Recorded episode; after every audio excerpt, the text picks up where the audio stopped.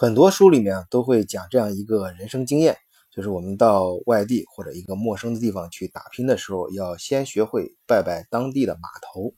啊，这个码头呢，当然是加引号的，主要指的就是当地比较有影响力的人以及他背后的一些团体。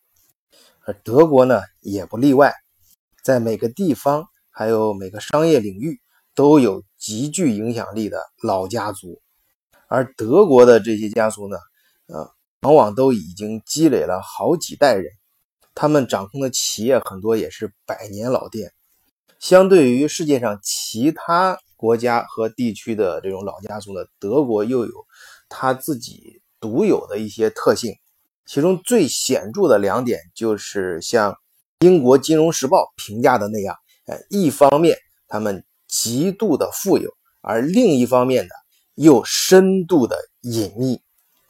好，今天我就跟大家来讲一讲德国那些隐秘而低调却能够操纵某一领域的神秘家族。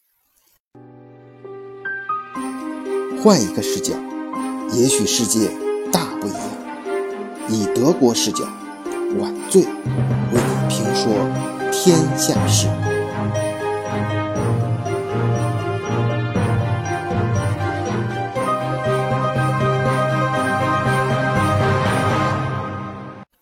我先说一个前几年大家都非常有感触的啊，就是在做德国光伏生意的人，因为这两年德国的光伏行业反倾销很厉害，中国很多企业啊就在这边本来原来生意做得很好的，由于这种政治政策，呃，没法再继续开展，我就认识有一些企业基本上就收缩了或者是转行了，而德国本身呢，他们控制。光伏这个行业的家族呢，却在不断的发展壮大啊！这个家族就是法伊伦特家族。他最早发家其实是在供暖和空调技术方面，呃，最近这十年吧，才转向光伏设备和热泵啊。那个可能有点偏工业，但我再说一个，就是大家呃非常熟悉的家族，就是双立人。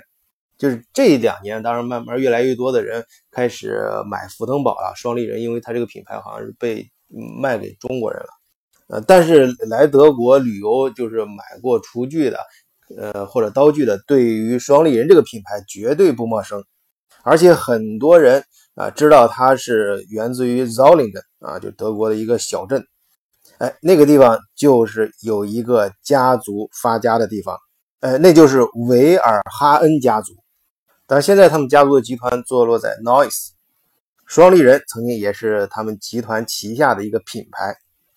呃，这个家族呢，除了双立人，还涉及啊建筑材料和房地产行业。哎，下面我给大家要介绍的第三个家族是总部位于 Vanheim 魏恩海姆的弗洛伊登伯格家族。这个家族旗下有一个品牌，相信很多家庭主妇比较熟悉。就是威利达，专门做清洁用具的啊，其中主要体现就是生产拖把还有海绵。当然，他们的产品不光是用在日常的清洁啊，还用在汽车工业。家族企业中有不少是德国汽车工业界的重要的配件供应商。第四个，我想介绍的是在达姆施塔特的默克家族。这个家族的集团企业呢，是成立于一六六八年，应该是德国最古老的家族之一了。他们主要把持的领域就是制药行业。第五个我想说的是，大家比较熟悉的一个名字，就是西门子家族。哎，这里我顺便说一下，我介绍这几个家族的顺序呢，是按照啊资产的多少。啊，从小往大说，哎，就是到第五个西门子家族这，呃，这往前面说这些，他们的目前资家族的资产就是可查的啊，这些资产也查不到的不咱不算，呃，可查资产在五十亿欧元以下。哎，有些听众就说，那西门子家族这么大，就是呃，西门子他们往往感觉是西门子公司啊，西门子集团。这么大，怎么可能只有五十亿呢？哎，这里我先说明一下，我说的是家族，不是企业啊。而西门子家族呢，它现在在西门子整个集团企业中占的股份呢，其实是越来越小。我记得在前面有期节目里，我也专门讲过，其实西门子这家企业现在如果从股权上来讲，已经不能算是一家德国企业了啊。它的呃，它绝大部分股份已经属于国外的投资者。呃，当然了。虽然股份不是，嗯，这个相对的数字比例不是那么大，但是这呃绝对数字也是呃呃也非常大。应该说，他们家族现在可清算的这种资产、可查证资产也将近五十亿欧元，而且这个大家族有点分散嘛，分散到，所以说具体到每个人头上可能也不是特别的大。呃，我在前前年由于业务上的关系啊，也是无意中。啊，与结交的一些西门子家族的成员啊，确实不太一样啊。呃，关于这个家族是呃呃能够影响力最大的领域啊，我想也不用我啰嗦了，大家应该都能感觉到西门子产品主要是电器方面吧。好，往后我介绍的第六个啊，他们的资产就开始超过五十亿欧元了。下一个就是杜伊斯堡的海涅家族。这个家族名下最有名的企业就是零售业集团麦德龙。哎，我记得之前我接触的一个国内做工业方面特殊的金属材料，在国内行业第一啊。他在德国的分公司设在哈瑙。哎，这是我第一次注意到这个城市啊，就在法兰克福附近。哎，我当时就是纳闷，为什么呃把这个。呃，公司设在那么偏的一个小地方呢？哎，后来我才知道啊，那个地方可是一个贵金属行业相当发达的呃城市啊。这德国的赫利士科技集团，哎，就在法兰克福附近的哈瑙。这个公司啊，已经有一百六十年的家族经营史，而它背后经营的家族就是赫利士家族。我专门查了一下，这个家族在加工，嗯，贵重金属还有其他一些特种材料方面，呃，非常厉害，而且科技实力很强，有五千三百多项专利。他们的核心业务包括贵金属、传感器、生物材料、医疗和医药产品，还有石英玻璃和特种光源。全球子公司就有一百多家。说到这儿呢，以上的家族都是。资产在一百亿欧元之内的，而往后呢，我再给大家介绍几个就是超过一百亿欧元的。我要介绍的第八个家族就是大家也非常熟悉的保时捷家族。当然，这个家族啊有一个它 非常有意思的事情，也是我在前面提到过的啊，就是它本来保时捷是想收购大众的，因为啊最早的时候。呃，我在前面有一期讲雇主关系的时候，专门讲过大众集团的诞生。其实那个时候是最早，呃，保时捷，嗯的创就是斐迪南德保时捷，他最早的时候是在呃奥呃奥地利啊，从一个机械公司，然后发明了车，就是崭露头角啊，呃，也是通过自己的呃勤奋学习，一边上学又一边呃工作啊，当技工。成为一个非常优秀的工程师，后来到斯图加特啊，成为奔驰公司的首席设计师和工程师。后来又在经济危机的时候，又成立了自己的工作室啊，呃，然后那个时候他在行业里已经非常有名了嘛。后来又呃开设自己的车厂，就是保时捷啊，生产自己心目中觉得最牛的车。哎，后来这个人被希特勒看中。希特勒呢就想告诉他，我们要生产一个，呃，就是让大众每一个呃人都能够开得起的车。哎，正好斐迪南德这哥们儿在呃奔驰的时候，他就想生产一个呃轻量的小型的车型，但是当时嗯奔驰的董事会没通过啊，呃，然后他就出来了。哎，正好这遇到呃跟那个希特勒一拍即合。希特勒那时候呃就是当时我们也是我们在书上看希特勒传。提到过的，就是说他要让每一个德意志兄弟都要有一辆属于自己的呃汽车，啊，这就是很经典的甲壳虫系列就诞生了。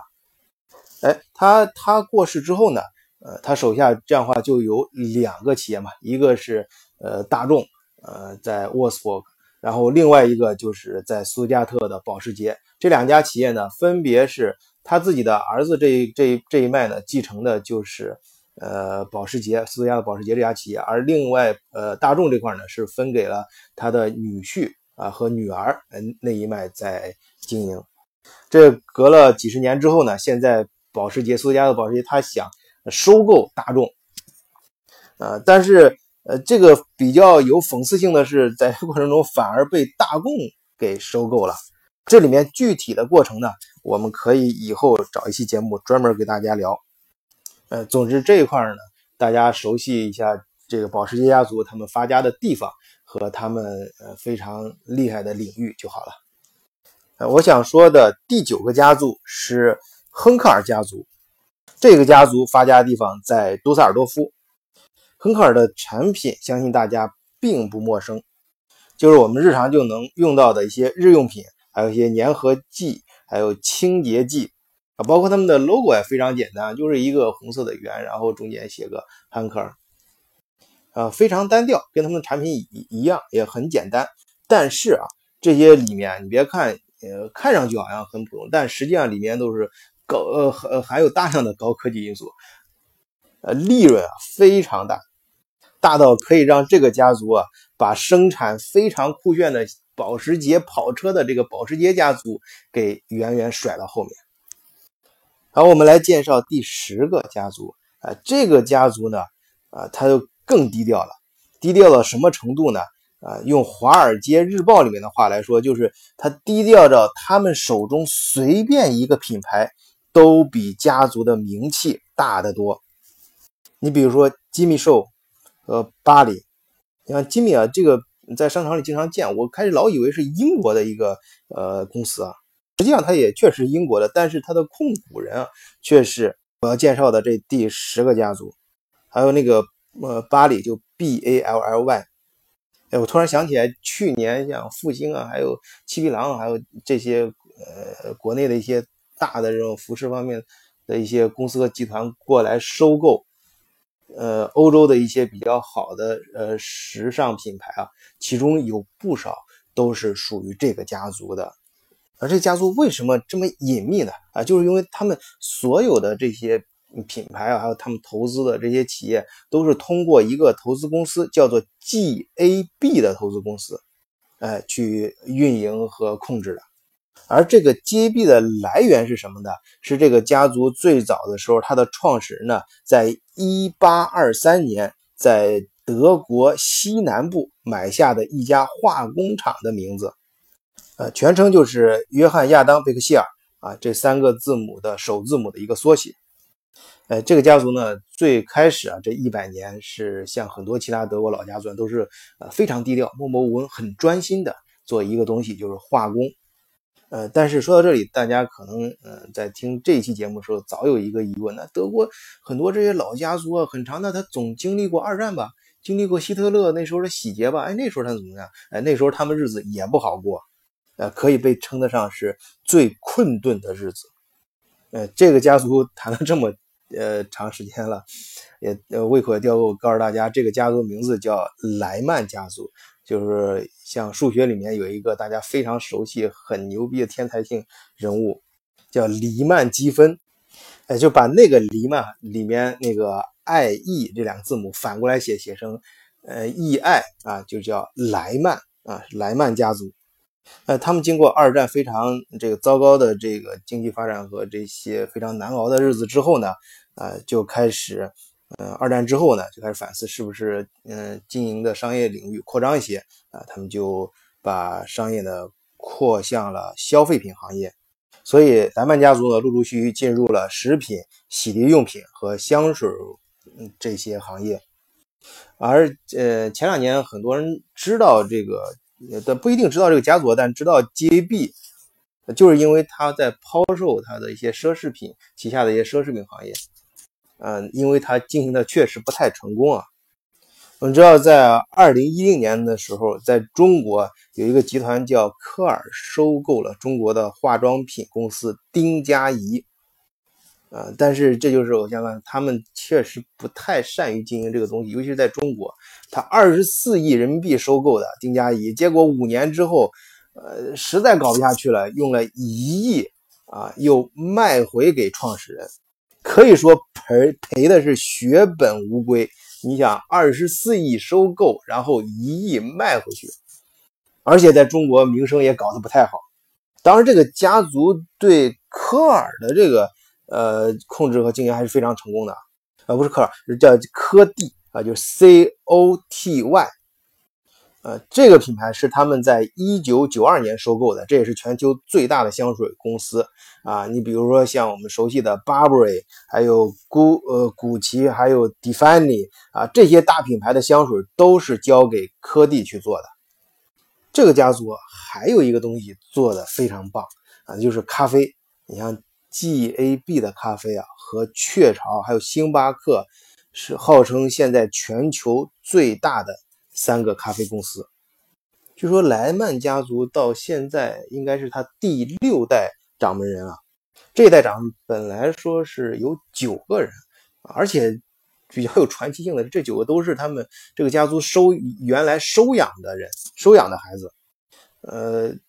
他们九个人本来是。而且是平分这个家族的股份，呃，但后来呢，这家族里面有有的孩子呢愿意当科学家，有的当医生，有的当反正呃过自己想过的生活吧。然后其中五个人呢，把呃他们的手上的股份就卖给了其余的剩下的四个人啊。现在核心的家族成员呢是应该呃不能说核心家族成员，应该核心的呃掌握他们呃商业呃商业帝国的啊这个家族商业帝国的。核心的是四个人，这个这这四个人呢，呃，每年都会到卢森堡去聚一下，商量这个整个家族的呃经经经经营方面的一些策略吧。啊，当然参加会议的还有整个集团的一些高管，还有他们家族的一些老臣啊，所谓的我们在电影里面看到一些古老家族，一些老管家，可能就是那样的人物啊。呃呃，这四个人，他们据说现在其实也不直接去参与经营了啊，都是主要是由这个嗯 JB 集团的三个呃最核心的管理人员来具体经营整个集团。这个德国家族真的是很低调，呃，在媒体上根本找不到呃任何一张可以确认的是这个家族核心成员的照片。好，我们要介绍的最后一个，也是第十一个家族，就是布莱宁克梅杰家族。这个家族，准确的说，其实他们是同时具备德国和荷兰两个国家的血统。呃，这个家族的资产它已经超过二百亿了，但是它的成员也非常多，现在有五百多人。呃，但是他们控制的这个家族企业中有一个企业，相信大家。呃，都听说过，甚至很多人还进过他们家的店，就是 CA 啊，专门在德国卖最便宜衣服的那个大卖场叫 CA。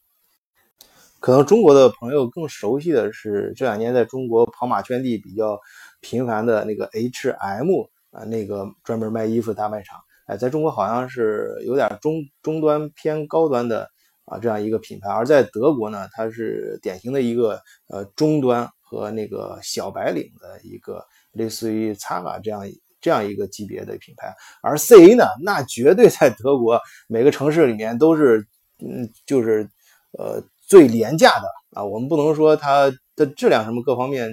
呃还是不错的啊，但是它绝对是最廉价的一个呃衣服大卖场。呃，这个逻辑啊，有点像。德国，大家知道，德国的首富都是 R D 兄弟啊，这个很多媒体都报道过，而也是非常低调。但是 R 兄弟他们，呃，不能称上德国古老的家族啊。我说我在这期节目主要讲德国家族啊，就是这个 C A 呢，它背后的这个家族啊，呃，像 R 这个兄弟的这逻辑一样，他卖的是最便宜的啊，经营的是最廉价的这种呃衣服大卖场，但。布莱宁克梅杰家族却是德国目前可查到的啊资产掌握额度最大的，也是最富有的家族。